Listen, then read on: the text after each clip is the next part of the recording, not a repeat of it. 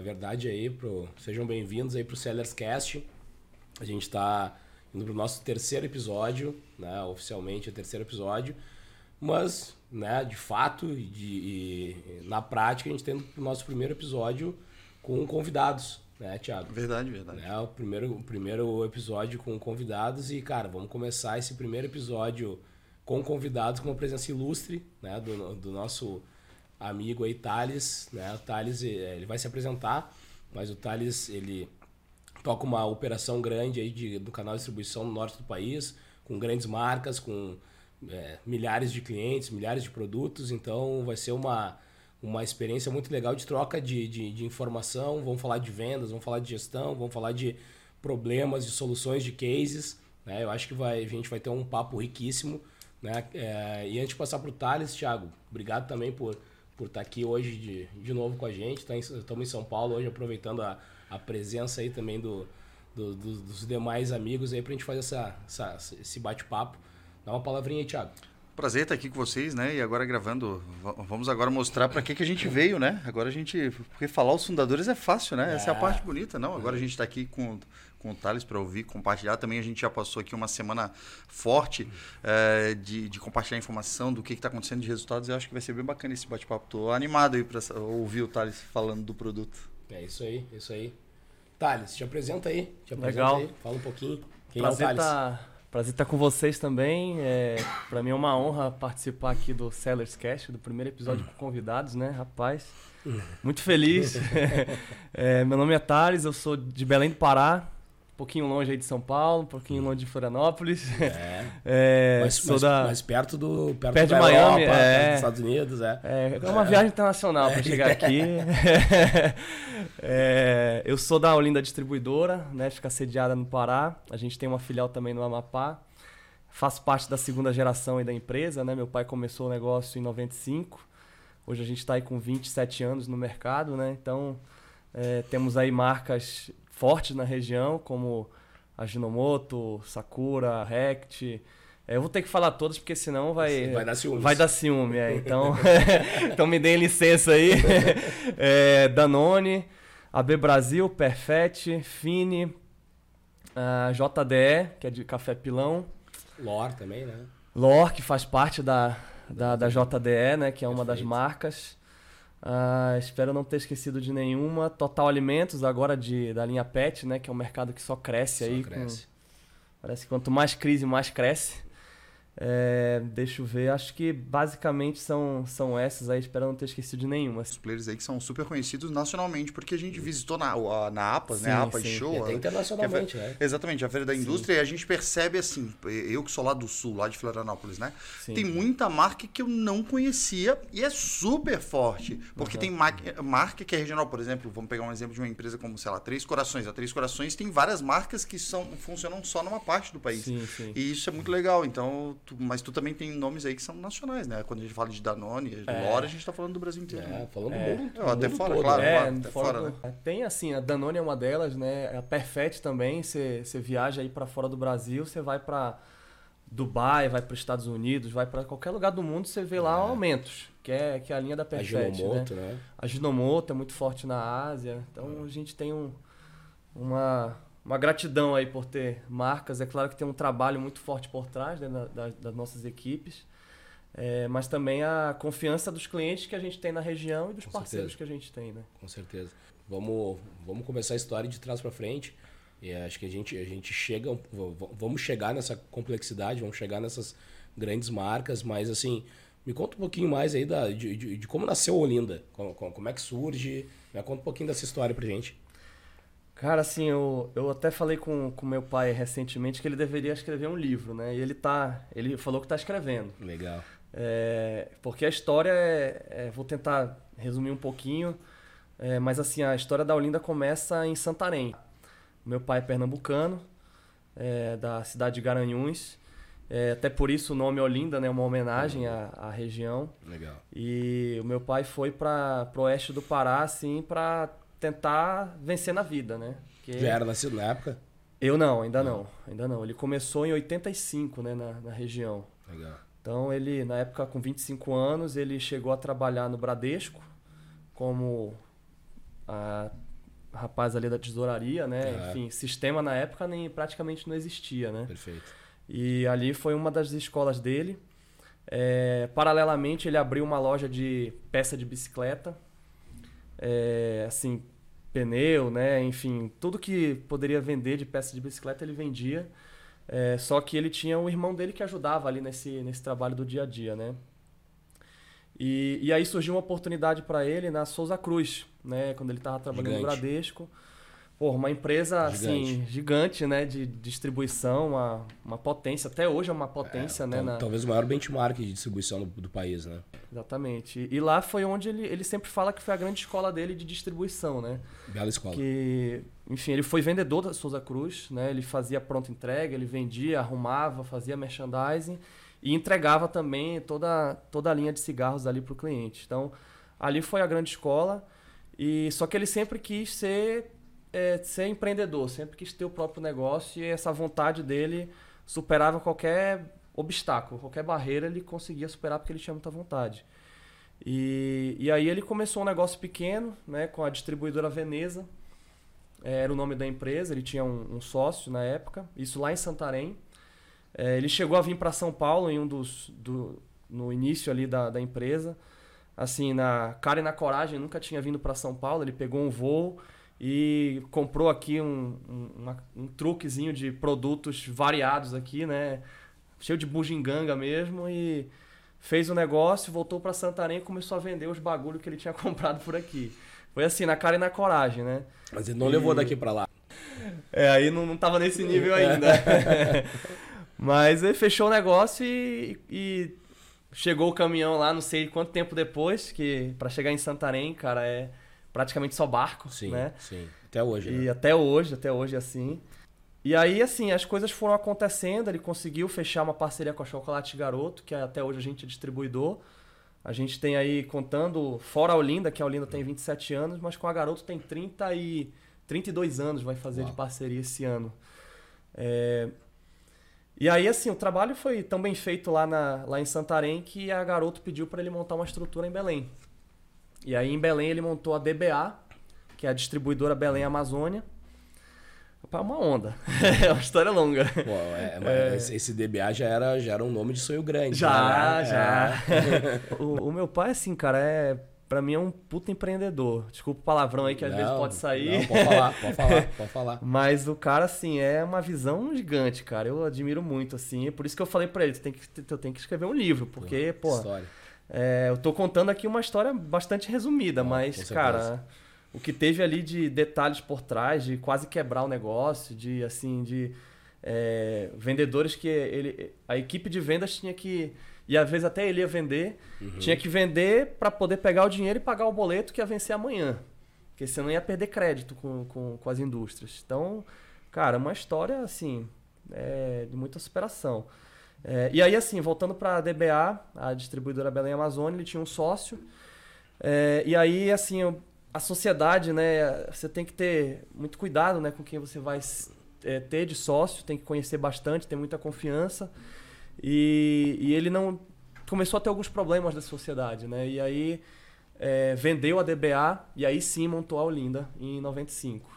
E aí carreira solo, né, com problemas aí somente com ele, soluções somente com ele, e aí o negócio começou a Qual é a acontecer. abrangência hoje da Olinda, assim? Até onde vai? Hoje a gente está no Nordeste do Pará. O Pará é gigante, Sim, né? é imenso. É imenso. É, tem, normalmente tem distribuidor no sul do Pará, no Oeste e no Nordeste. Nós estamos no Nordeste. A gente atende hoje 73 cidades ali na região, incluindo Belém, que é a capital. E é o, o maior, é, não diria a maior riqueza, mas o maior é, número de habitantes está nessa Densidade região. demográfica. Densidade demográfica. É, e aí hoje a gente faz 73 cidades, aproximadamente ali 300 quilômetros ao redor de Belém. E a gente abriu uma filial no Amapá em agosto do ano passado. Que aí apanhou um pouco no início, agora o negócio está começando a rodar bem, a gente está achando um caminho legal. Até porque se foi na pandemia, apanhou junto com todo mundo, né? Verdade, foi agosto de 2021. Eu, eu rapaz, nem lembrava que estava na época da pandemia. rapaz, é tanta coisa que acontece que. Assim, a pandemia veio, a gente, cara, vamos pra cima e vamos trabalhar. E tinha, assim. Com a. muita coragem ali também, né? O nosso setor não parou, né? Sim. Meio que emendando no assunto Serviço aí. essencial, né? Ô, ô Thales, deixa eu te fazer uma pergunta assim. Ah. É, obviamente que quem normalmente escuta o nosso podcast são pessoas que já estão habituadas nesse mundo de indústria, distribuidores, mas, Sim. mas nem sempre, Aham. né?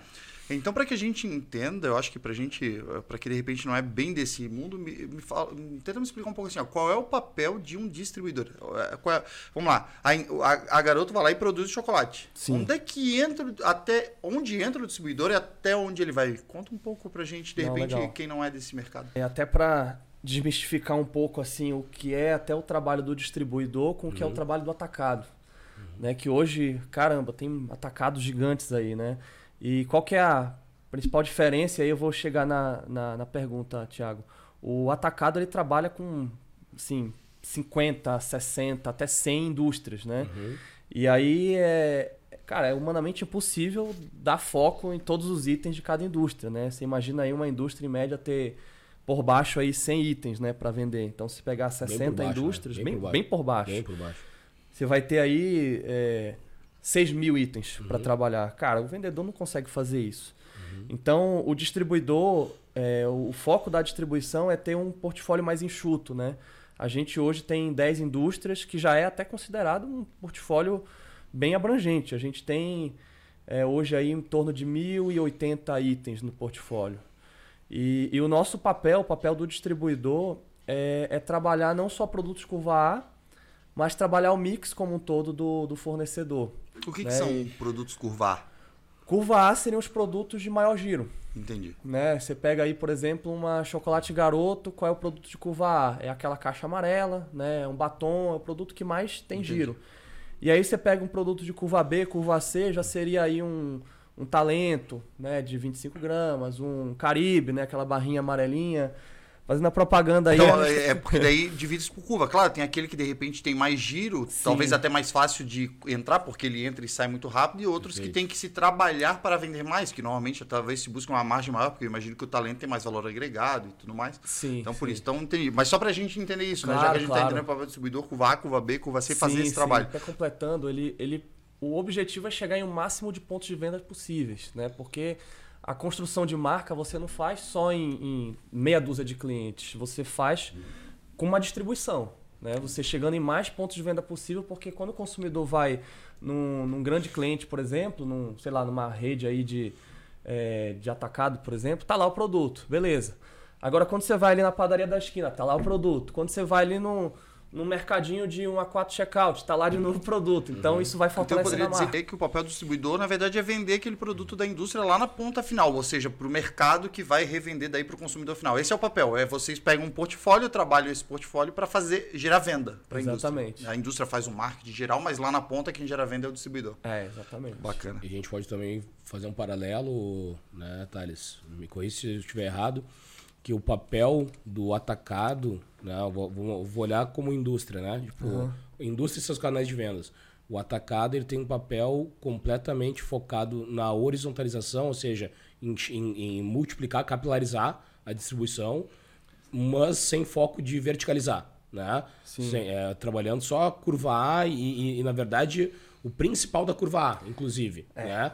E, e já o distribuidor, ele tem um papel de horizontalizar, mas com muito foco em verticalizar, ou seja, é, distribuir para uma maior quantidade de pontos de venda possível, mas ampliando o mix, trabalhando o mix, fazendo o papel efetivamente que a indústria faria no, no- no- É. no canal. Exatamente. E, e a própria indústria, assim, o que a gente tem conversado muito, é que ela não quer ficar refém de atacados, né? Porque o atacado ele não vai trabalhar o produto de curva B, curva C, que normalmente tem a melhor margem, né? Como o Isso. Thiago colocou. E Sim. atacado normalmente aperta a margem pra caramba, né? Exatamente. O, o, Thales, e aí caminhando pra gente chegar ah, no ponto, é, e aí ok, então entendi o papel do distribuidor, entendi a abrangência de vocês e tudo mais, então, e aí qual é essa estrutura de, de time de vendas, assim, é muito vendedor, esse, essa venda é mais bater porta em porta, é venda online, é venda de telefone, Qual, qual é- me conta dessa estrutura de time de vendas, então, que eu imagino que se a distribuidora é o canal de venda, vocês devam ter, primeiro, fazer muita logística de carga, e, e- e também, não sei se faz logística ou não faz, ou se cuida dessa logística para alguém fazer o transporte.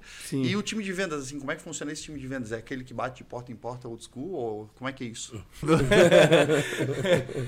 Cara, é, é, é muito complexo, assim. É, até uma, uma coisa que a gente conversou, uma das nossas conversas aí da, junto com a Sellers, né? Sim. É que o trabalho, esse mercado de distribuição, ele é um dos mais complexos que se tem, né? Total. A gente entendendo esse mercado, cara, a gente consegue fazer, entrar qualquer... em qualquer um. Exato. E assim, a equipe de vendas é o que mais se tem. O número de vendedores, nós, por exemplo, assim, tem gente com mais vendedores ainda, mas hoje a gente tem, contando as duas filiais, é, vai ter aí quase 80 vendedores, né? Ah. Que estão. estão é, e é rota, assim, é, é, venda externa mesmo. Eles não ficam dentro da empresa fazendo ligação. Ou seja, é visita, é relacionamento, visita. é contato, é conversa, é trazer um novo item para ser vendido num local diferente, é tudo Exatamente. isso. Exatamente. É tudo isso e mais trânsito, é mais assalto, é mais chuva, é sol, é, é, é tudo. Porque daí vocês ficam também com a logística. Também, também. Então, é, hoje o, a gente tem telemarketing, né? Existe uma venda por telefone, né? De para buscar clientes que não estão sendo atendidos por algum motivo. Existe o e-commerce também que está sendo estruturado para ter vendas também online, né? E só que hoje o principal ainda é a, a venda de visita, que conta muito relacionamento. Sim. E a gente não quer só é, assim vender de qualquer forma. A gente quer prestar um serviço para o cliente, né? uhum. né? fazer o produto girar na ponta. Né? E aí envolve precificação de produto, arrumação, limpeza, abrir espaço na gôndola. E isso a gente não consegue fazer isso por, por telefone por, e por aplicativo assim de e-commerce. Né?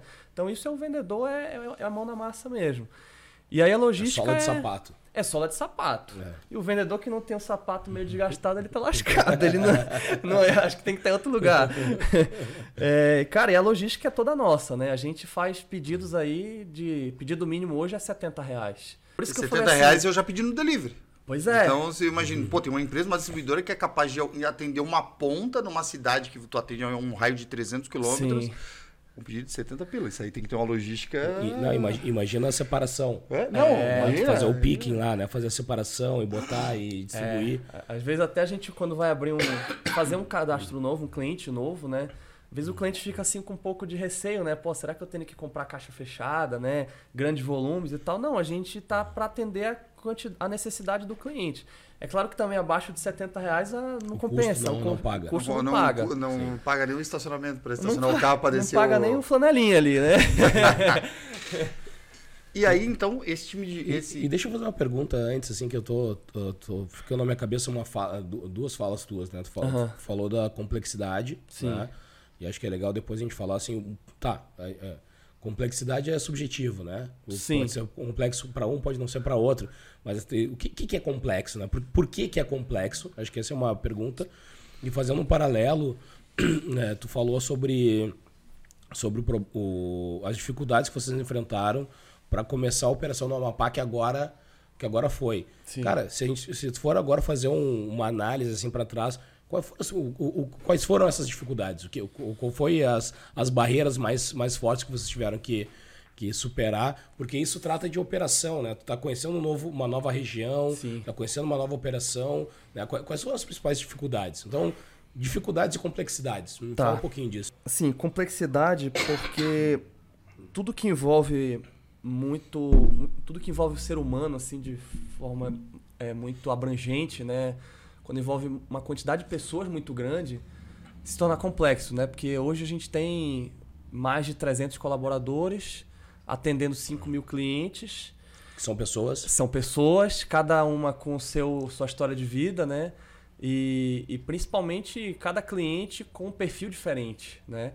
E é tudo muito dinâmico. É, hoje tem uma estratégia, amanhã já existe outra, porque a gente também trabalha com indústrias que cada uma tem a sua estratégia, às vezes são parecidas, é, quando a gente fala indústria, tem suas várias estratégias, né? Que foi o que tu acabou de citar. Uhum. É, essas estratégias são porque elas têm categorias diferentes. Sim. E exatamente. categorias diferentes atendem necessidades diferentes de pessoas diferentes. Exatamente. Então, hoje o, o consultor de vendas, por exemplo, ele tem que entender de categoria de inseticida com, com é, higiene, né? higiene e limpeza e ao mesmo tempo ele tem que entender o checkout, porque tem garoto, porque tem mentos, ao mesmo tempo ele tem que entender de tempero.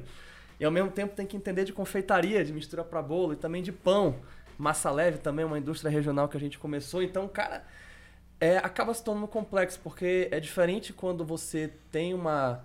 Você trabalha, por exemplo, numa, na indústria que você é focado 100% naquela linha, né? Sim. Naqueles itens. E o distribuidor, ele, ele é multimarcas, né? Até para ele conseguir Multimarcas, multicategorias. multicategoria, então, e aí envolve treinamentos, envolve pessoas que, assim, infelizmente, é, isso tem mudado aos poucos, mas o, ainda existe aquela, aquela crença de que o vendedor ele tá lá porque ele não deu certo na vida em nada. É. Cara, É, e- isso é uma e- besteira e é uma né? besteira, cara, é. uma É. besteira. Porra, É. a gente tá aqui porque existe, exi- existe consultor de vendas, senão a gente não tá aqui sentado numa cadeira, numa mesa, numa televisão, enfim. É, todo mundo vende. Todo mundo vende. Nós somos. Todos nós somos vendedores. Eu e... às vezes brinco que eu digo que a única profissão do mundo é vendedor. A gente está o tempo todo ou vendendo alguma coisa, ou vendendo uma ideia, ou nos vendendo, ou vendendo. Exatamente. A gente está o tempo todo vendendo. Não adianta, né? Exatamente. Quem, É, quem tem skill de venda consegue fazer qualquer coisa mais fácil. qualquer Exatamente. coisa. E, e esse trabalho, essa, essas,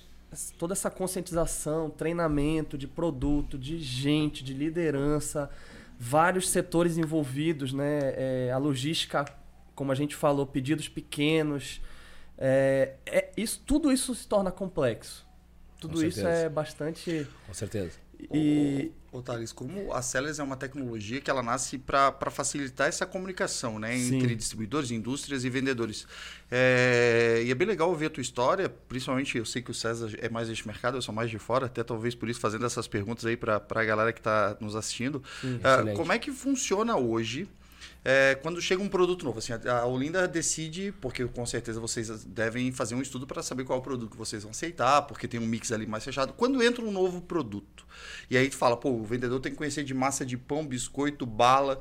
É, quando entra um novo produto, como é que é essa comunicação com 80 vendedores para dizer, olha, agora a gente vai vender um novo produto? Como é que é essa comunicação com 80 pessoas para tentar falar sobre esse produto? Assim, o- quando vem um produto novo, né? Assim, não sei se eu entendi bem a pergunta. Seria um produto de uma indústria. É porque tu uma imagina, sei lá, tu, nova. ou- a- a- tu vende hoje lá o talento que é da garota. Daqui a Sim. pouco a talento cria um novo chocolate e vocês Sim. resolvem vender. Como é que vocês divulgam isso para a equipe de vocês? Que como agora vocês têm novo um produto na pauta e, ó, galera, Sim. vamos vender ele. Como é que Ah, funciona legal. essa, Como é que é essa comunicação? Eu sei que a Sellers a gente desenvolveu exatamente para facilitar, mas a- Sim, talvez sim. até vamos falar um pouquinho de antes de Sellers. Como é que é essa comunicação para explicar para 80 vendedores que agora a gente está vendendo um novo produto, que esse produto é assim, que a gente gostaria de vender 80 caixas por dia? Sei lá, como é que e, funciona e- isso? E, e até ampliando a pergunta do Thiago, né? É, pegando esse mesmo exemplo. é, o- A Talento tem um novo sabor, Sim. né? Que a gente precisa agora ah, comunicar para essa turma e fazer chegar no ponto de venda. Sim, sim. É, é uma missão, deve ser fácil. É. Fala- fala- é igual aquela música lá do Jota Quest, né? Cara, Extremamente fácil. é, pra você. Cara, assim, é, a gente. Lançamentos de indústrias hoje, meu Deus, é, parece que a cada mês ou bimestre tem produto novo. E o, o nosso próprio cliente, ele, ele fala assim, né? que é- quem é do ramo escuta muito isso. A gôndola não estica, né? a Essa- gôndola é a essa- mesma. Essa, essa, Essa aí é- essa a Essa aí, até hoje eu, essa aí até hoje eu ouvi Essa falar é a nessa, nesse mundo. Ah, quando é o que tem, eu tenho esse metro aí do supermercado. Meu supermercado não cresce. É, exatamente. Hoje a gente, como nós temos contrato com as indústrias, né? é, essa é a- tem, existe essa vantagem de, de- da distribuição, porque o atacado você não tem um contrato de parceria, né? É um pouco que na oportunidade. Você comprou ali do, da indústria, está vendendo. É transacional, né? né? É transacional. O distribuidor ele tem um contrato de distribuição assinado, né? Com tudo formalizado e tudo mais. E aí, quando vem um produto novo, o, o distribuidor ele, ele é obrigado a, a, a, a colocar isso no portfólio, né? Por contrato. Então, é, e aí, o, o que, qual que é a parte que, que nos ajuda? Que a indústria também ela está com a gente. Então, ela nos ajuda nesse lançamento do, do produto. É, o, o melhor dos mundos, o ideal é a gente conseguir fazer uma reunião presencial com a equipe, levar o produto em mãos, cada um levar ali uma unidade, é, falar qual é o público-alvo, colocar os argumentos de venda, colocar quem é o concorrente, qual é o posicionamento de mercado do produto. E aí, é, e aí vem uma parte interessante que a gente normalmente faz, que aí entra uma campanha. Né? Que é uma campanha de positivação para aquele produto. Porque o vendedor ele também. é, existe aí uma motivação não só de, de ah, vamos vender, mas também. De direcionamento também. Direcionamento. Até porque também... senão o vendedor vai preferir vender aquilo que ele já, já conhece. É mais fácil vender. já vende. O cara lá do supermercado na ponta, ele já comprou. Já vou pede. ficar. Se, se não tiver um- algum incentivo, né? Se Exatamente. não houver alguma psicologia do incentivo, o que, que ele vai ficar passando trabalho para vender coisa nova? Exatamente, porque uma coisa nova dá um trabalho a mais. Opa. E aí, tendo uma motivação ali financeira, é um negócio que ajuda muito. A gente faz bastante isso na Olinda e, e dá muito certo. E, assim, Sim. até abstraindo, assim, a gente quando pensa em campanha de incentivo, pensa muito no, no estímulo financeiro, mas tem também o fator direcionamento, né? Sim. Foco, né? E- Sim. e- entra muito essa questão da, da gestão, né? Do tipo, olha, vamos focar numa distribuição de X itens e tudo mais. Então, é, é nesse período X, é isso que a gente vai focar e é para lá que a gente está indo, né? Sim, exatamente. É isso mesmo. Porque a quantidade de itens é muito grande, né? Então, se não tiver em algum momento esse direcionamento, Sim, esse sim. foco, Sim. o, aí a, a equipe acaba, assim, vendendo de forma um pouco automática, né? Sim. Porque o dia a dia, ele consome a gente. Sim. Então, quando tem esse tipo de, de situação, de lançamento, cara, é, dá muito certo. Lança o produto. Porque ta- também não adianta você só fazer uma campanha. O, cara tem que saber o que ele está vendendo. Sim. Ele tem que conhecer o E por quê, produto né? e por quê. Né? E aí a gente conseguindo fechar esse cerco, colocando ali um- um- os argumentos de venda e mais um incentivo, cara, o, o, o resultado ele é, é muito certo que, que vai, ter, vai ter bons frutos. Tá, Thales, olha só, tu, tu, tu, tu comentou pra gente sobre é, a história do teu pai, falou de como começou a Olinda, falou né, dele saindo de Garanhuns, né, indo para pro, pro Pará, fazendo a jornada empreendedora dele, trabalhando no Bradesco, fazendo venda de peças de bicicleta, abrindo DBA, fechando DBA, né, contou sobre toda essa história. Mas uma curiosidade que eu tenho é, como o Thales entrou né, nessa jornada. Assim. Que- Queria entender um pouquinho da, da, da, da- tua visão sobre do, do ponto que tu entrou para agora, né, porque tu já tá à frente da operação hoje em dia, né, então hoje tem é, tá, tá trazendo a, a tua visão já para o negócio, né, então eu Sim, queria sim. entender de, da onde tu partiu e para onde tu tá, onde tu tá agora, Aham. né? E cara, antes de tu responder, eu queria convidar para sentar na mesa aqui um amigo nosso, Gui, que chegou. Gui, por favor. Olha só que honra, que honra. e Ô, aí, rapaz, seja bem-vindo, seja bem-vindo. Agora sim essa mesa ficou ilustre, né? Como é que tá? Sim, rapaz. Esse, tran- esse trânsito de São Paulo é fogo, né? É, meu, andando de bicicleta ainda. Senta aí. Ah, Vai lá, Thales. Nos Bom. conta mais. Vamos lá, vamos lá. Então, assim, é, eu, é, a minha irmã, eu tenho uma irmã que está na área de medicina, né? Não sei se eu cheguei a comentar antes. É, eu sou o único que está na operação aí do- dos filhos. E, cara, é engraçado. é, antes da Olinda, eu, eu sempre. Primeiro que meu pai sempre quis que a gente entrasse no negócio, né? Por um período aí ele teve alguns conflitos aí com a minha irmã. É, porque ela também não, ela não queria, né? Os sonhos não eram os mesmos. Eu É, imagino os essa conversa. Ó, medicina mesmos. não tá com nada. Medicina É. não dá futuro pra ninguém, né? É melhor ir pra trás de positivação. É, vamos ser vendedor. É, Na minha casa foi o contrário. Eu dizia que eu queria ser vendedor para ser médico. É, então, assim, é- é, o meu pai fez algo diferente comigo, né? Ele, ele, de certa forma, tentou forçar um pouquinho com a minha irmã, né? Talvez quando eles venham aí, quando eles ouvirem esse podcast, vão ficar puto comigo, mas é, pra mim é o que aconteceu. Tá superado, tá superado. Tá é tá superado. superado, tá todo mundo feliz agora. É, e comigo, assim, ele me deixou mais à vontade, né? E, só que eu também sempre quis. é, eu vi alguns amigos meus ali trabalhando já no ensino médio, né? Com o pai, tendo alguma graninha deles e tal. E é um negócio que começou a me atrair, né? Eu falei, cara, eu, eu não queria ficar pedindo dinheiro para os outros. Pô, eu também gostaria de ter algo meu também, né? E aí, ali com uns 15 anos de idade, a gente tem um- uma fazendinha lá perto de Belém.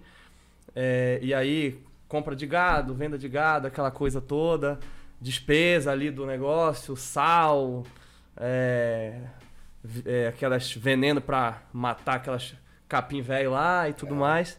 E aí eu comecei a ajudar meu pai nisso. É, a gente tinha um sisteminha lá de tipo um RPzinho, né, pra gerir esse negócio. E aí eu comecei a me envolver nisso, comecei a ajudar, pagar, pagar conta, fazer fluxo de caixa, é, até falar com alguns clientes nossos também que a gente vendia o, al- alguns os animais lá também e tudo mais. E aí eu comecei a gostar, eu sempre gostei de exatas, né? Eu gosto de números. E, e aí nesse período aí de 15 até 18 anos eu ajudei, eu ajudei ele nisso. Foi on- aí, paralelamente, é, eu, eu visitei mercado com alguns vendedores, de forma assim para conhecer mesmo, para saber como era o negócio. E ele sempre me deixou muito à vontade. Ele falava assim: olha, vai ver se tu gosta, vai lá. E aí, rapaz, eu ia pra. Ia em cliente com aquele cheirinho de barata lá no estoque, cheirinho de rato, aquela coisa toda. pra quem tem rinite igual eu, espirrava pra caramba. Mas, bicho, eu gostei daquele cheiro. eu gostei do negócio e, e aí quando foi. É foda, né? Falar gostou do cheiro. É complicado. É melhor falar gostei de outra coisa. É, mas aí quando eu fiz 18 anos, entrei na faculdade. No dia seguinte que eu fiz aniversário, eu já tava no Detran pra tirar a carteira, que eu já queria ir pra empresa. Ele podia ter falado que não, eu gostava da relação, da comunicação, gostava de me relacionar com as pessoas, Eu de cheiro de atender, rato e de barata. solucionar. É, mas, mas tu- tudo isso tá no jogo, né? e, e aí, com 18 anos, eu fui pra empresa e aí, cara, assim, eu acho que um, um dos pontos que foi muito importante pra mim é que eu não cheguei é, com 18 anos e já fui pra onde eu tô hoje. Que hoje eu tô, de fato, ali... é, eu tenho uma, tenho uma pessoa que me ajuda, a gente compartilha a gestão, né? Eu tô mais à frente da área comercial. Legal. E a Josi, que é outra pessoa que está no administrativo, financeiro, logística, a gente compartilha. Legal. É, mas eu não cheguei com 18 anos onde eu tô hoje. Cara, eu fui para dentro da logística, eu separei pedido junto com o pessoal ali do os separadores, né? Separei pedido de 70 reais, de 100 reais, de mil reais. É, fui com motorista na, na rota para fazer entrega para cliente. É, subia no baú do caminhão. Conheceu a operação. Cara, eu conheci a operação e, porra, é um aprendizado enorme, cara. É um negócio que é, quem tiver oportunidade e tá nesse ramo e vai e quer crescer nisso, principalmente sucessores, né? Enfim, cara, tem que fazer isso. Sim. Porque você tem muito mais credibilidade e uma coisa que o, o meu pai sempre falava. É, tu não pode chegar lá porque tu é, tu é meu filho. Tu tem que estar lá porque as pessoas reconhecem que tu é, o- tu é o líder do negócio. E para isso tu tem que pagar alguns preços, né? E Perfeito. cara, eu estava disposto a pagar. Então passei por logística, transporte, compras, né? Que em compras tu interage com uma porrada de setor. Uhum. É, fui supervisor de equipe, fui com promotor em rota, ajudei a fazer alguns trabalhos de, de abastecimento, de criatividade, né? Claro que o meu meu é, no- meu know-how não é tão grande ali em criatividade quanto o cara que tá ali no, no Uhum. dia a dia, mas Claro. cara, só de estar presente ali tu já aprende pra caramba. E aí assumi uma área de trade, né, que a gente criou na Olinda, uma Quando tu fala em criatividade, tu fala execução de ponto de venda. execução, isso, exatamente. eu- só fazendo um parênteses nessa, antes de tu seguir da tua Sim, jornada. sim. É, a gente falou um pouco antes ali sobre complexidade, né? Sobre ca- canais de vendas, clientes diferentes, categorias diferentes. E uma das coisas que a gente, quem tá no negócio às vezes não se liga e quem não tá não, não percebe que existe uma complexidade ainda maior dessa operação, porque a gente tem diversas categorias, categorias para vender e lá na ponta não tem vendedor. O, ca, o, ca, o cara que faz a venda para o cliente final não existe. Né? A gente tem um vendedor que faz a, a venda para abastecer. Sim, sim. Agora a gente não tem um cara lá na gôndola fazendo oferta pro cliente, olha, meu produto é melhor. É, né? Até por isso que é um autosserviço né, alimentar. Né? É. Autosserviço justamente porque tu te auto-atende. Sim, né? sim. E como fazer, ser, como ser percebido no meio de vários, Sim. né? Sim. uma vez que não tem ninguém ali para chamar atenção. É. A criatividade faz parte, é um vendedor. Faz, faz parte. Agora, e aí entra um outro ponto da criatividade que às vezes a gente não para muito para pensar. É, existe ali um vendedor que, que pode nos ajudar nesse emaranhado ali de produtos, né? E a gente fala muito isso na Olinda, o, o, o repositor da sessão. Perfeito. Cara, Perfeito. se o vendedor tem relacionamento com esse cara, ou o Perfeito. promotor, Perfeito. ele não vai. O nosso vendedor não tá todo dia nos mesmos clientes, Perfeito. mas o repositor ele tá todo dia ali. Perfeito. E se a gente tem um relacionamento, se a gente ajuda o cara, né? Se a gente, às vezes um simples bom dia, cara, um negócio tão simples. Perfeito. Que às vezes muita gente não, não tem essa. Eu diria assim, ah, isso pra mim faz parte dos valores, né? Porra, é uma educação, digamos assim, né? Você chegou ali, dá um bom dia pro cara. Tem gente que passa e, e meio que considera o cara como não é uma, nem uma pessoa, né? Por incrível que pareça. Uhum. Então, esses, essas coisas, assim, o próprio cliente, o dono do supermercado ali, o pequenininho, Uhum. muitas vezes ele faz tudo, né? Ele compra, ele, ele abastece, ele recebe, ele atende o consumidor. E ele é um vendedor pra gente também, né? Porque se ele conhece os nossos produtos, se o vendedor Ele argumenta, fala os benefícios daquele produto, o consumidor vai perguntar pra ele que tá Uhum. lá.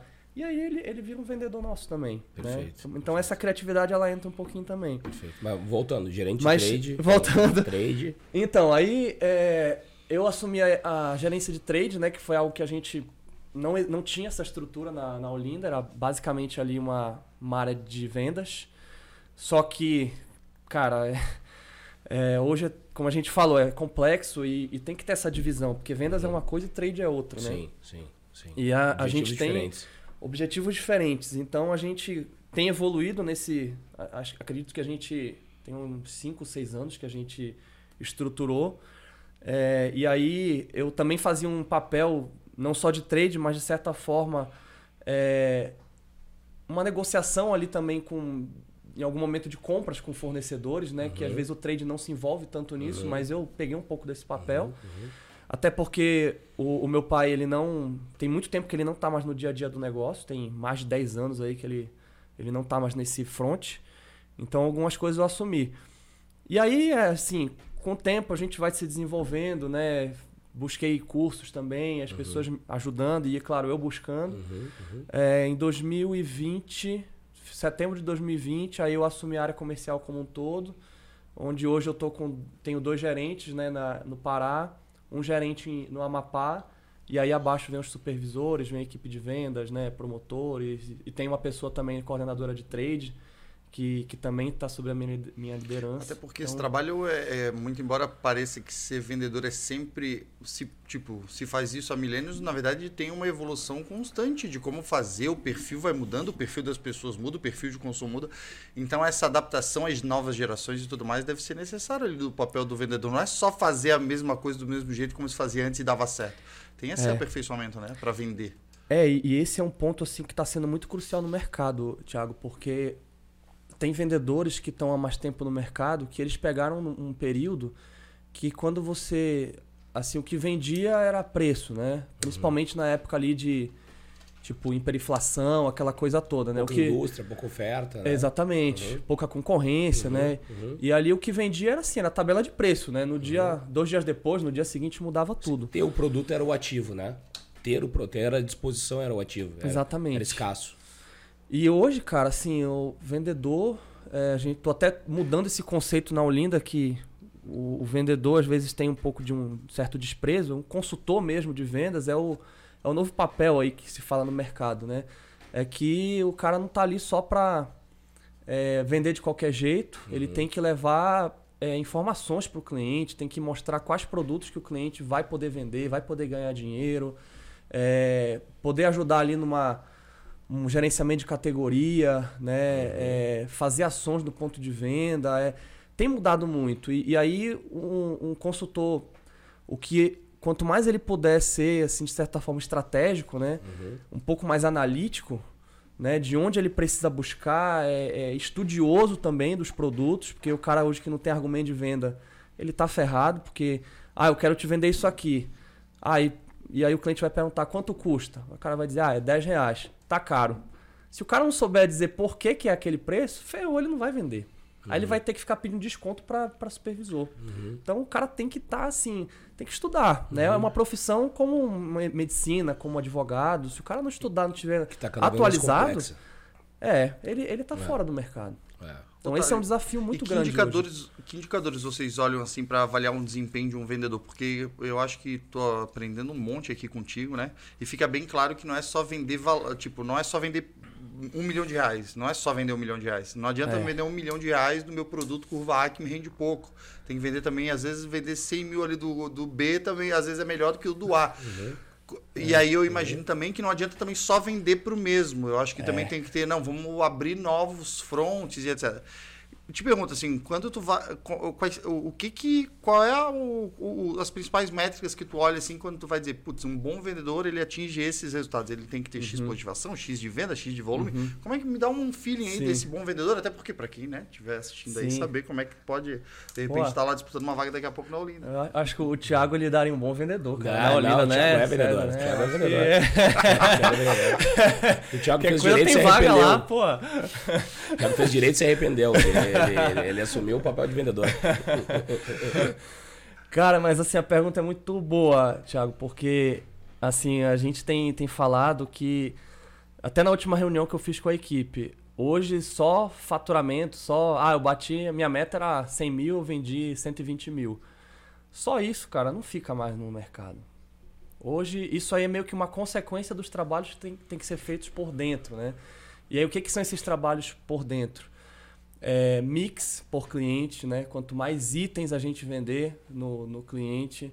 E aí eu sempre falo isso, não é vender e empurrar né, no cliente. Ah, eu tenho que vender para fazer meu trabalho aqui e o cliente que se vire lá. Não, porra, é colocar produto que de fato o cliente vai ganhar dinheiro também. Uhum. Né? E- Então é uma lógica, não é Um ganha-ganha. é um ganha-ganha, né? E, e às vezes, às vezes a- a- tem muita gente no mercado que acaba pegando isso de outra forma. O cara pega uma pressão de cima, ah, eu tenho que bater essa meta aqui, eu tenho que vender mais itens no cliente e eu vou dar uma fazer uma jogada aqui, coloquei mais produto, bati minha meta, se vai vender lá na ponta eu não sei, mas eu já fiz meu papel e o cliente se vira lá. Não é isso.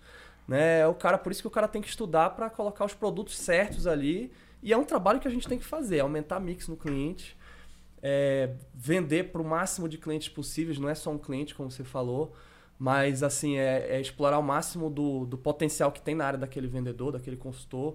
É, se tem ali 200 clientes naquela região, tem que vender para os 200 clientes, tem que vender para os 200. É, que aí entra o conceito de positivação, né? Ou cobertura, dependendo do, da empresa. Que é o, hoje o consultor é avaliado por isso, né? É, mix por cliente, positivação, novos clientes que ele traz para dentro da base. É, é, basicamente, assim, margem, a gente também está começando a olhar mais para isso, para margem. Hoje a gente já olha na gerência, né, no resultado como um todo. Mas hoje o consultor de vendas, isso na Olinda, ainda não é avaliado em margem, ainda, mas vai Então ser. é mix no cliente, Isso. positivação, Isso. volume, Volume, novos, novos, novos clientes. novos clientes, entende? Acho que outro E- indicador legal é preço médio, né? Até para entender, entender se a qualidade do mix é um mix mais, mais barato ou, ou tem uma, uma, uma mescla boa ali, Sim. né? E, e também até desconto, né? Se o cara dá muito desconto para conseguir vender. Sim. Tudo, tudo isso assim a gente consegue é, medir, né? E aí o faturamento como um todo ele, ele vem com uma, uma consequência, né? É isso Na verdade, que- melhores indicadores. Se vender é, é aquilo que eu falo, se eu vendo menos produ menos, vo- menos valor total, mas de margem melhor, eu vamos lá, eu tenho um produto com margem de 10%. É, às vezes mais vale vender um produto margem de 30%, metade de um volume de 30% que tu ganha mais dinheiro, né? Sim. E a mesma coisa, positivação, é, eu fico imaginando, né? Tu entrar num novo cliente pode naquele momento não significar mais vendas e mais dinheiro na conta, mas é provavelmente mais venda no mês que vem, né? É. Porque no fim das Verdade. contas também, se tu vender só mais pro mês, tu nunca vai crescer. Eu acho que a positivação, que pode parecer algo tipo, vai lá e vende num novo pessoa de 70. Pô, mas é mais uma entrada para daqui a pouco tá vendendo 140, 300, 400 novos produtos e aumentando, esticando a gôndola, É. esticando a participação na gôndola ali. Então, acho que é, são vários indicadores que a empresa tem que olhar, porque senão ela vai ficar muito estagnada. Né? É interessante essa ginástica, que não deve ser fácil fazer esse controle. Muita planilha? Sem- sem querer. É, é muita planilha, porque, meu Deus do céu, deve ser uma tem, planilha. acho que a gente tem uma solução que pode ajudar. Já ouviu falar na série? Já ouviu falar? Não, mas é ajudado, mas é tem imagino, ajudado, viu? Mas a verdade é assim, né?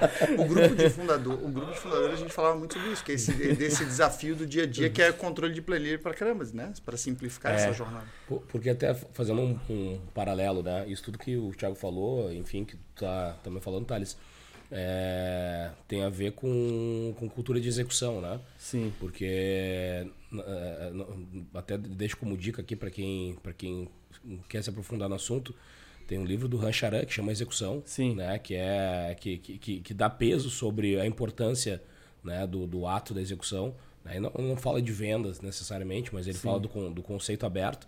Mas tu começa a entender que tu tem que. O, a, o sucesso do, do, teu resultado ele tá é, vinculado a uma série de etapas. Uhum. Né? E tu controlar esses, esses processos geram resultados. Né? E tem, tem até uma máxima, né? A gente não controla resultados, a gente controla processos. E processos bem executados geram resultados. Né? E quando a gente fala em vendas é isso, né? É, é, como é que tá a tua positivação, como é que tá a tua cobertura, como é que tá o teu mix, como é que tá a tua positivação por carteira, a tua frequência, o teu, teu valor. Se tu controla isso como gestão, é. tu controla o resultado. Né? Isso é verdade. Tu, tu, obtém resultado. Verdade, é. é isso mesmo. A gente tem, tem feito assim, tem assim, vários KPIs, né? Que são indicadores aí, chave de desempenho, né? Sim. E, e assim, o que a gente tem percebido, é, principalmente as indústrias têm nos passado a gente querendo ou não tem que seguir também as estratégias das indústrias, claro, também tem, temos as nossas, mas a gente também não pode deixar de olhar para deles, senão a gente acaba não fazendo não, não fazendo sentido para a própria claro, indústria, claro, né? Claro. E, e, o que eu tenho percebido é que as indústrias estão vindo para esse caminho, né? Uhum. Olhando muito para esses para essas etapas. Eficiência das eficiência etapas. das etapas uhum. e aí, consequentemente, o resultado está vindo. Eu estou uhum. vendo isso nesse mês, por exemplo. Uhum. uhum. A gente tem reuniões é, diárias com os supervisores uhum. né, de prestação de conta de alguns indicadores, que não é faturamento, né? É faturamento geral, não é faturamento geral. Existem ali faturamento de algumas categorias, positivação, mix. E aí eu começo a ver o negócio evoluir por causa dessas prestações de conta e o resultado tá, tá vindo. Sim. Né? Justamente Sim. por isso. O, o, é, uma, é uma consequência, né? É. E aí, assim, entrando um pouquinho da questão das, das planilhas, que não são poucas, né? É, mas que tem diminuído, é, é, um, é um grande desafio, assim, para quem talvez não consiga ter um, um algo como a Celas, né? Que uhum. pode ajudar. Uhum. Uhum. É, existe várias situações aí no meio. Pode ter erro manual de planilha. Sim.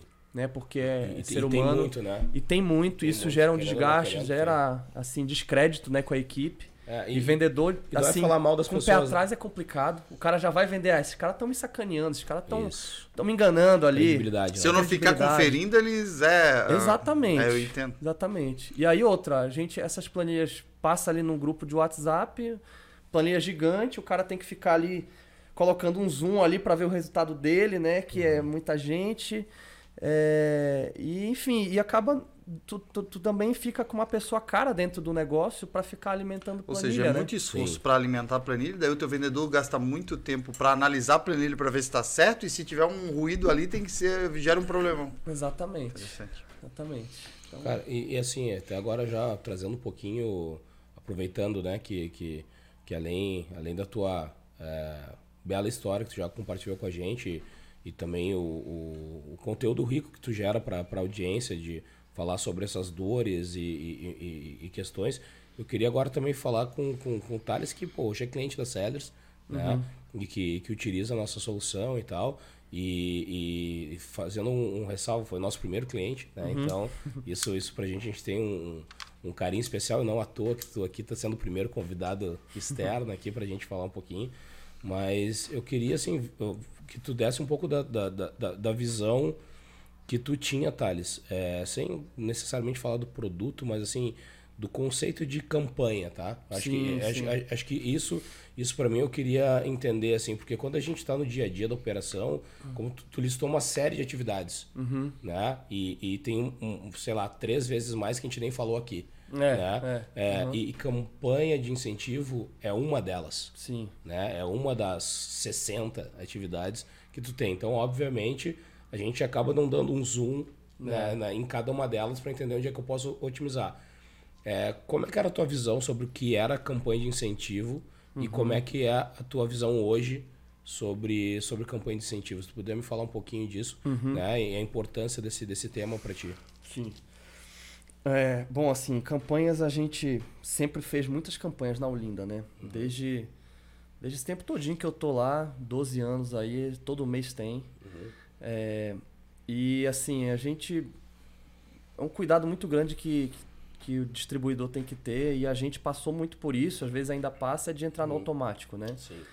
E, e a campanha de incentivo, já teve várias aí que com certeza a gente fez de forma muito automática. Uhum. É, você tem ali, ah, eu tenho um estoque aqui de 10 mil caixas de um produto, tenho que comprar 15 mil do, da indústria, que tem meta Uhum. de compra né, a cada mês. Uhum. Tenho contrato, né? Tem que cumprir, tem que, tem que dar um jeito. Uhum. E vamos fazer uma campanha aqui nesse produto, faz ali uma, uma premiação para a equipe, em, em cima ali de um orçamento que a gente tem. Uhum. É, faz uma mecânica e tudo mais. É, mas assim, de forma muito empírica, né? De Uhum. forma muito superficial. Uhum. E, e aí, depois que a gente começou a fazer um, um trabalho mais próximo, né, junto, Uhum. com, junto com a Sellers, Uhum. é, começa a mudar um pouco esse formato. É, a gente fez um, um, um- piloto agora, né, no mês de maio, que deu muito certo. Que aí é um, algo muito mais é, analisado, muito mais, com muito mais inteligência por trás, é, que foi cruzar várias informações, né, de positivação, de pedidos dia a dia de um período ali gigante de 5, 6 meses para trás, né? Então, aí a gente fez um, um piloto agora com a Rect, né? E aí a gente analisou várias coisas, né? Junto com a Sellers. Na verdade, a gente não. A Sellers praticamente analisou para nós. Nós disponibilizamos as informações. É, e aí foi analisado margem de produto, oportunidade de positivação, faturamento, é, concentração de vendas na segunda quinzena, que talvez o, Comportamento, né? É, talvez algum distribuidor, indústria que quase nunca acontece, né? Concentração de venda na última quinzena. e, e aí foi, foi feito algo também com o ROI, né? Que a gente, cara, às vezes até por um desconhecimento também do, do, do conceito do negócio, Uhum. é, muitas vezes não se faz. Que é o retorno E sobre investimento, né? sobre- O ROI para o retorno sobre investimento. Ou seja, a gente investiu numa campanha, qual é o retorno dessa campanha? Quanto isso deu de caixa, né? Para entender quanto eu gastei e quanto eu recebi de volta. Exatamente, exatamente. Incremento. E, e, e quando tu tá no automático, muitas vezes não se faz isso. Né? Tu, tem, tu tá naquela pressão do dia a dia e tu tem que vender para tirar de estoque e cumprir a meta tua e da indústria. E, e aí muitas vezes tu pode fazer um movimento pequeno, né? Que às vezes num, um negócio simples, mas claro, com, com inteligência, com análise por trás, e que no final vai te dar um resultado muito bom de faturamento, de positivação e de margem. Né? E, e margem hoje é um negócio que todo mundo quer, né? Não é só faturamento. Sim. Você tem que ter no, a linha final. Tá saudável, né? Pra- é, exatamente. E tanto para o distribuidor, quanto para a indústria, quanto para o nosso cliente varejista. Cara, não adianta tu vender só curva A também, porque o curva A ele dá uma margem menor. Isso. Tu tem que ter um mix ali para compor o negócio e, e tu ter o, o resultado final, o lucro final, né? E eu acho que esse conceito foi dessa forma que mudou, né? Que, e aí, é claro, agora é a gente é, colocar isso como, como prática mesmo na, na Olinda, porque é, al- é, é uma mudança de cultura, Total. né? Então, é, agora, assim, as pessoas-chave ali estando conscientes, o negócio roda. Ô, Thales, uma coisa que eu achei muito interessante nessa jornada, a gente está falando aqui de tantos indicadores, né? De, de, de meta, de volume, de curva, de positivação e tudo mais, mas tu tocasse num ponto que eu acho bem interessante, é, que é essa questão do momento de venda, né? Não adianta o nosso vendedor, de repente, ficar ali um pouco mais. é, é, como é que eu posso dizer? Ele começa o mês mais devagar e tudo mais, aí chega no final do mês que a meta tá apertando, ele acelera e vende um monte, porque isso deve comprometer lá a logística. Então também é importante é, que a meta esteja caminhando bem no começo do mês, porque isso traz um monte de coisa positiva, mais chance de vender, mais chance de vender mais, mais chance da meta ser batida, porque de repente se deixa para correr no final do mês nem sempre chega. É, isso é muito interessante. Agora, se não tem tecnologia para fazer isso, tudo. Vamos, vamos colocar que a gente coloca assim: a gente tem a meta de final do mês. E aí a gente chega na conclusão aqui, todo mundo junto, que não adianta só ter a meta do final do mês. A gente também tem que estar indo bem no metade do mês. Simplesmente isso só dobraria o número de campanhas, né? Então nós temos que ter o dobro de campanhas para garantir que no meio do mês ele está ali. Isso sem tecnologia vira. É porque dobra o número de planilhas, né? É, até É. porque a gente estava fazendo aquele gráfico gigante lá e a gente percebeu que de todas as atividades que você precisaria fazer, principalmente para não fazer algo no automático, são várias etapas, várias análises, várias, vários planeja é um, proce- um processo de planejamento, né? Para efetivamente lançar a campanha. Então, se você consegue atalhar com tecnologia é, e tirar toda aquela parte que é assim, operacional, braçal. Na verdade, a tecnologia, na minha visão, serve para isso, né? Para tirar uhum. aquilo que que, que é repetitivo. Que é repetitivo, que você pode botar um algoritmo ali para fazer, ou usar uhum. o que tem de bacana hoje de, de tecnologia para poder automatizar, tornar mais rápido, né? É, é, basicamente, tentar fazer com que aquilo que a gente está pensando consiga rapidamente se materializar na, na, nas soluções que a gente usa, né? Que tem essa Thales, porque antes, da, antes de tecnologia, antes de usar tecnologia, dá para pensar em fazer não só as metas do final do mês, todas as metas, lá e tentar fazer as metas do meio do mês, dá para fazer todo esse nível de controle ou meta semanal Dá para fazer isso sem tech? Sem tecnologia é muito difícil. É, é, um trabalho muito manual, né? Muito braçal, como vocês estavam falando. Então, é, eu, eu vejo assim que a tecnologia hoje para todos os, os negócios, né? E a gente tem conversado um pouco sobre isso, né? É, eu falo com a, até com a nossa equipe, eu falei essa semana que as pessoas têm medo da tecnologia, né?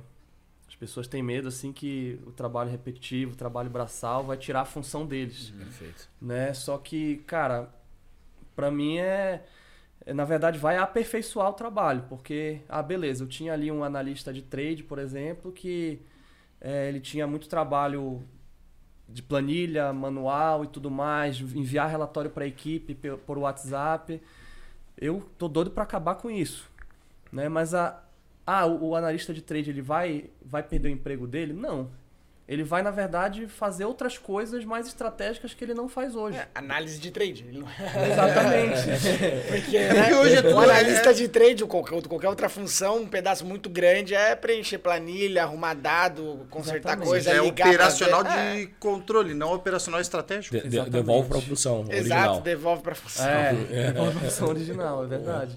E, e ele poder também ir para o mercado, né? Porque o trade também ele não é só é, análise, escritório. ele não é só escritório, ele é, é, mercado, cara. Ele tem que estar ali entendendo o que está acontecendo na ponta, né? Thales, eu não sei se tu podes falar isso, não precisa nem, se não quiser, não precisa falar, mas assim, ó, é, para dar um gostinho para de repente o pessoal que está ouvindo, né? É, como é que foi a. Qual, qual, qual, foi assim o incremento de resultado nesses teus primeiros testes, assim, usando tecnologia? Qual foi o. Teve. Tenta tornar palpável para a gente qual é o tamanho desse resultado. Aumentou, sei lá, 5%, 10%? De, quanto que aumentou nos, nos indicadores? Olha, assim, eu posso falar do, da campanha que a gente fez agora, né, no, no, no, mês de maio. E que, assim, foi essa com muito mais análise, né? Com muito mais inteligência por trás. Com a tecnologia sendo usada, eu acredito que é, de forma mais forte, né? E, e eu fiquei surpreso. fiquei bem surpreso assim com o resultado. É, acho que quem participou aí do, do estudo também, do, do resultado, também ficou bem, é, bem feliz. É, eu, eu sabia que ia dar resultado, mas eu não tinha noção de que ia ser tanto por um período curto. Né? A gente fez uma campanha quinzenal. Né? E, e falou, né, Tiago, de é, no final do mês a logística estoura e tudo mais. Hora extra. Parece até que ele. Eu acho que ele já, já foi lá alguma foi, vez e não avisou. a gente nasceu para resolver. A gente nasce para resolver uma dor que a gente mais ou menos somos conhecimento. Né? E, e aí essa campanha que a gente fez foi para isso, né? Para diminuir essa dependência do final do mês, né? E olhar produtos de curva ABC, margem e tudo mais. É, olhamos para positivação e faturamento de algumas categorias que tinham oportunidade. E aí cada uma delas teve um, um analisando de forma separada, uhum. todas tiveram crescimento.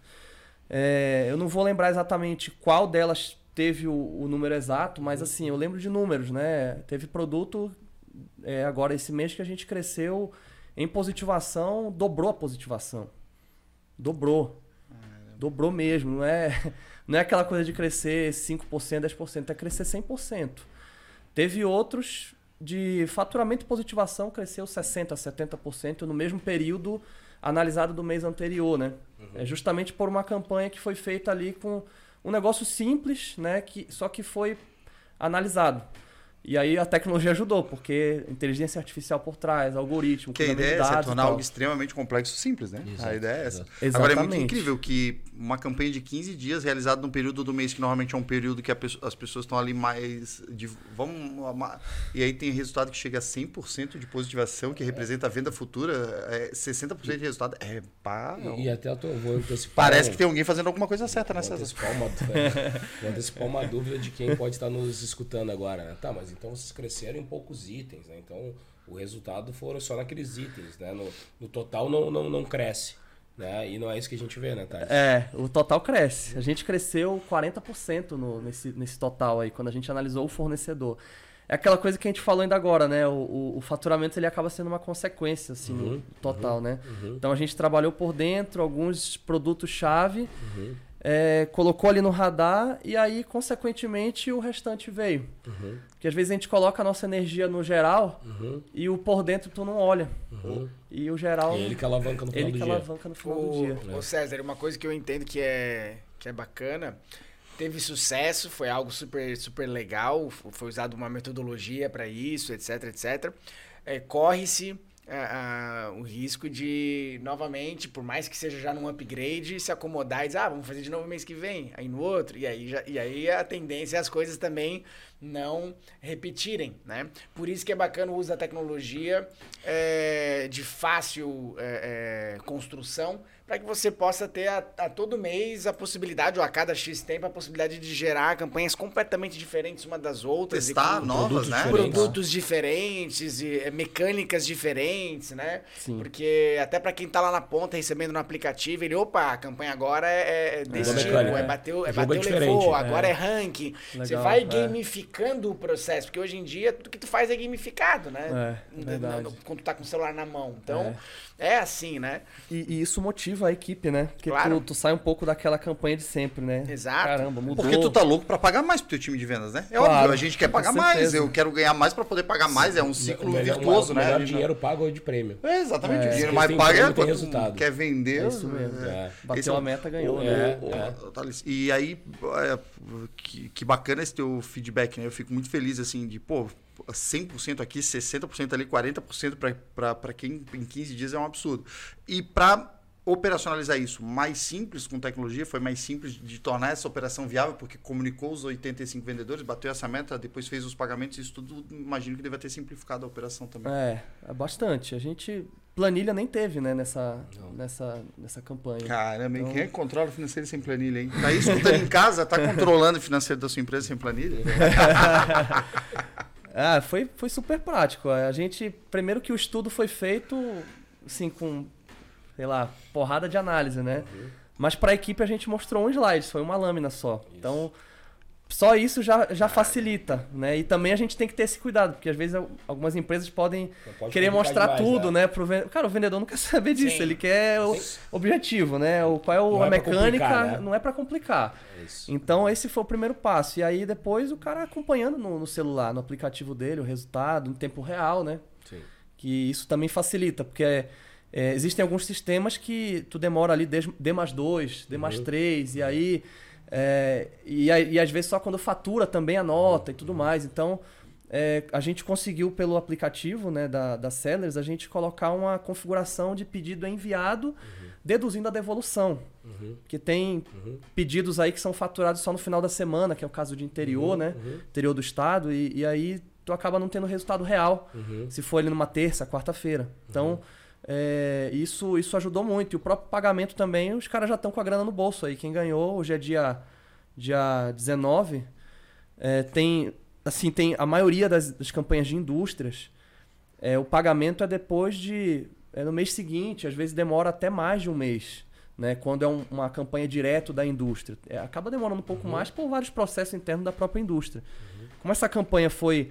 é, nós fizemos, né, e, e, e analisado e tudo mais, no, acho que dois dias depois a grana já estava lá. O Antes do, antes do final do mês. Sim, antes do Ou final seja, do o mês. vendedor que ainda continuar trabalhando ainda ganha mais uma grana no final do mês. Então, ele- Deve ter ido pra praia no final de semana aí. Então ele não passa, per- não passa perto durante o mês. Isso Não. tudo deve trazer muito mais felicidade até para a equipe, né? Eu É, imagino assim, e- tem uma satisfação, né? E eu acho que isso até ajuda a, a desmistificar aquela, aquele ponto de que o, o resultado só acontece no final do mês, né? É claro, é claro que tem pedidos clientes agendados no final do Claro, mês, né? Isso E vai- acontece. e vai continuar isso tendo acontece. Não, e não vai, só isso, vai a gente tava sempre. falando de cultura, não só da Olinda, mas Isso é é, uma mercado. cultura instaurada no mercado. Exatamente. Mas se eu acelero vai- antes, a chance de eu bater a meta do final do mês, ela sempre aumenta. Então. É, e, e dá, assim, a- a- mesmo que tem um, um volume de pedidos maior no final do mês, mas dá pra fazer melhor na primeira quinzena. Dá, e- existe oportunidade pra fazer melhor. Sim. Só que isso tá muito, às vezes, na cultura do mercado, na cabeça do, do da empresa, do gerente, do supervisor e do, e do consultor. Então, é, Às vezes a gente virar um pouco essa chave, mostrar uma oportunidade que tem, é, clientes que não compraram, produtos que ele não, não vendeu e a gente direcionar, isso traz o faturamento para cima, né? E diminui o problema lá para frente. Sem dúvida, sem dúvida. Bom, cara, o papo tá. Eu tô satisfeito, eu contrataria. cara, o papo tá top, né? A gente já tá aqui, falou bastante coisa, falou de várias coisas. Porra, passa rápido, rápido, bicho. Caramba. É, quando a gente tá falando aqui é rápido, né? Ia ser 40 minutos, deu o quê? Uma hora, Uma hora e 40 minutos. Caramba, bicho. O papo, papo, papo longo. Mas, papo quem, mas acho que quem tá escutando aí, com certeza Mas vale rico, a pena. Né? Mas muito pena, rico. Cara, obrigado por compartilhar a tua história com a gente. Né? Mais do que compartilhar a jornada aí do, dos desafios que a gente está junto aí como parceiro de negócio. Sim. Mas obrigado por compartilhar aqui, né? A tua história, a história da Olinda, né? O teu conhecimento, né? Uhum. Acho que essa riqueza, assim, que, que é o que a gente quer trazer aqui no Sellers Cast, né? A gente Sim. quer é, mostrar também que, cara, é, aquela velha máxima, vendedor hoje em dia não é só bom de papo. É. Né? Vendedor ele é bom de metodologia, ele é bom de execução, é. ele é bom de cálculo, de análise. Cara, ser vendedor hoje em dia não é moleza, é, né? E para o vendedor que está assistindo aí, para quem quer ser vendedor, cara, é, é uma das profissões cada vez mais complexas, né? E, e, e que cada vez vão ser mais bem vistas pelo mercado, porque Sim. aquele não, não, não, não o relacionamento vai continuar sendo importante, sim, né? sim. Porque afinal de contas todo mundo é humano. É. Né? Ah, não, ah, o e-commerce vai acabar com o relacionamento, cara. Não Mentira, vai, esquece. Vai, é. né? Todo uhum. mundo quer contato, todo mundo quer olho no olho. Sim. A gente tá saindo de uma feira depois de dois, três anos, né? E cara, é completamente diferente tu falar com as pessoas olho no olho, pegar na mão, né? Do que do que meeting, né? É, do que a gente dúvida. fez bastante. Então isso nunca vai morrer. Mas cara, é, obrigado, né? E a gente queria te deixar um um, um, presentinho aqui, uma, Opa. uma lembrança. Ah, obrigado. Da Sellers. obrigado. Né? Que é, Valeu. É, cara, Top. aqui a gente obrigado. tem uma, uma carteira, né? Uma carteira para te botar teu cartão da Sellers aí. E, e uma sacola aí também com para levar as tuas as tuas histórias aí na tua, na, nas tuas viagens por aí. Obrigado, Thales. Legal. Valeu, Obrigado. galera. Obrigado. Obrigado aí, pessoal. Só agradecer também. Primeira vez que eu gravo aqui um, o episódio, né, cara? Pô, muito bacana. Tá, pô, tu tá experiente. é, é profissional. Parece é, é, é, falando, ó, o, fala o, Thiago, ó, o, Thiago, o Thiago vai lá pra Olinda e eu vou ficar aqui no lugar dele. Então... acho que vai dar certo. Acho que vai dar certo. Acho que vai dar certo. Mas, cara, obrigado. Assim, foi muito bacana poder contar um pouco a história, né? Espero que possa ajudar outras pessoas aí, outros distribuidores. A gente nunca é dono da verdade, né? Estamos sempre aprendendo e, e essa profissão de vendas, cara, é é apaixonante, bicho. É. é. eu, assim, às vezes as pessoas me perguntam, né, se eu já fui vendedor ali de, de rota. Eu não cheguei a ser vendedor de rota, mas, cara, eu vendo toda hora. Sim. Vendo toda hora, a gente se vende, a gente vende ideia, né, como o Thiago falou. E, assim, é fazer o que, o que gosta, bicho, é, não tem preço, cara. Você, o vendedor que faz o que ele gosta, que estuda, que é, gosta de pessoas, que gosta de atender bem o cliente e podendo usar a tecnologia a favor dele é, e não ter medo que ele vai ser substituído por sistema que não vai, não, não vai, vai não como vai. se não vai substituir o papel do vendedor. É, eu acho que é uma, é uma profissão fantástica. Eu só tenho a agradecer vocês aí. Sempre que tiver é, possibilidade de outros episódios, eu estou à disposição sempre. Opa, aí. temos que fazer um lá em Belém também. É, Bora, te come um filhote e um açaizão. Obrigado. Bora ser gigante feliz na jornada? Bora. Bora. Bora bater 加油。